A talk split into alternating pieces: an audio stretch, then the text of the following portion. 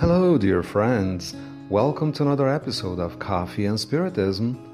This is Waldemar Francisco, and Larissa Chavez brings us a message today.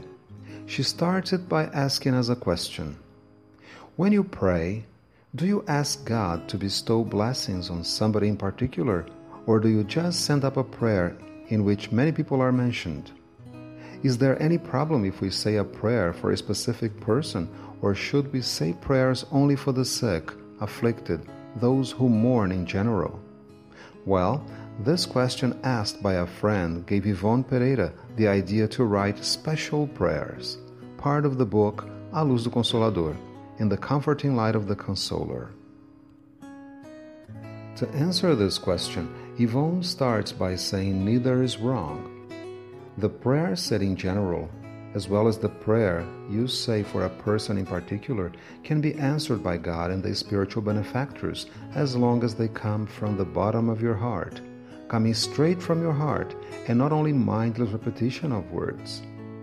After this explanation, Yvonne sheds light on some excerpts from the Spiritist codification that can dispel any doubts and clarify any misunderstanding about the subject. Quote,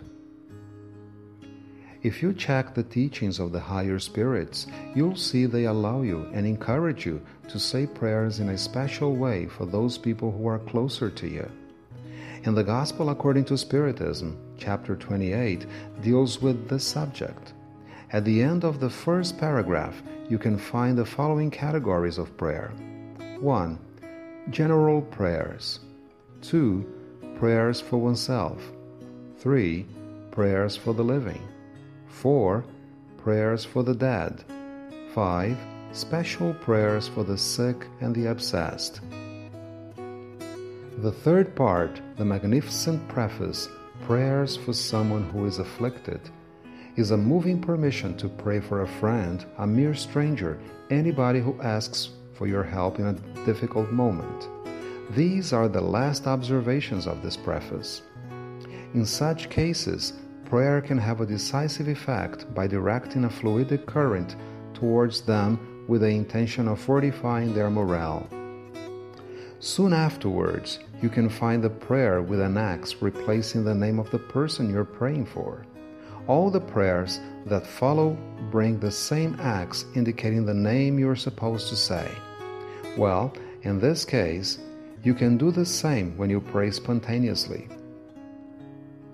In chapter 27 of the same book, The Gospel According to Spiritism, you'll find comprehensive explanation concerning the efficiency and importance of a prayer on those you pray for.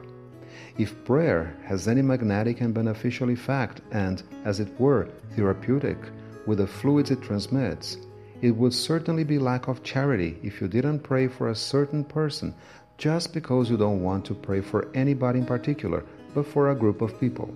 Unquote. Larissa explains there is no problem if you say a prayer for the community. Free will allows you to remember anyone you love in your prayers. However, we must bear in mind that there is no problem whatsoever if you send up prayers having in mind a particular person.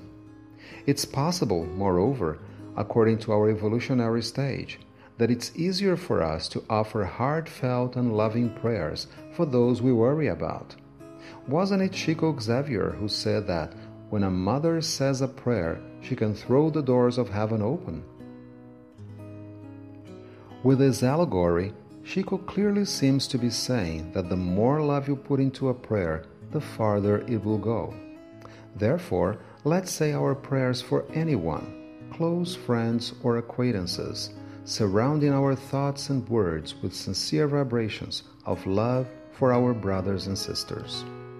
Peace and love to you all, my friends, and until the next episode of Coffee and Spiritism.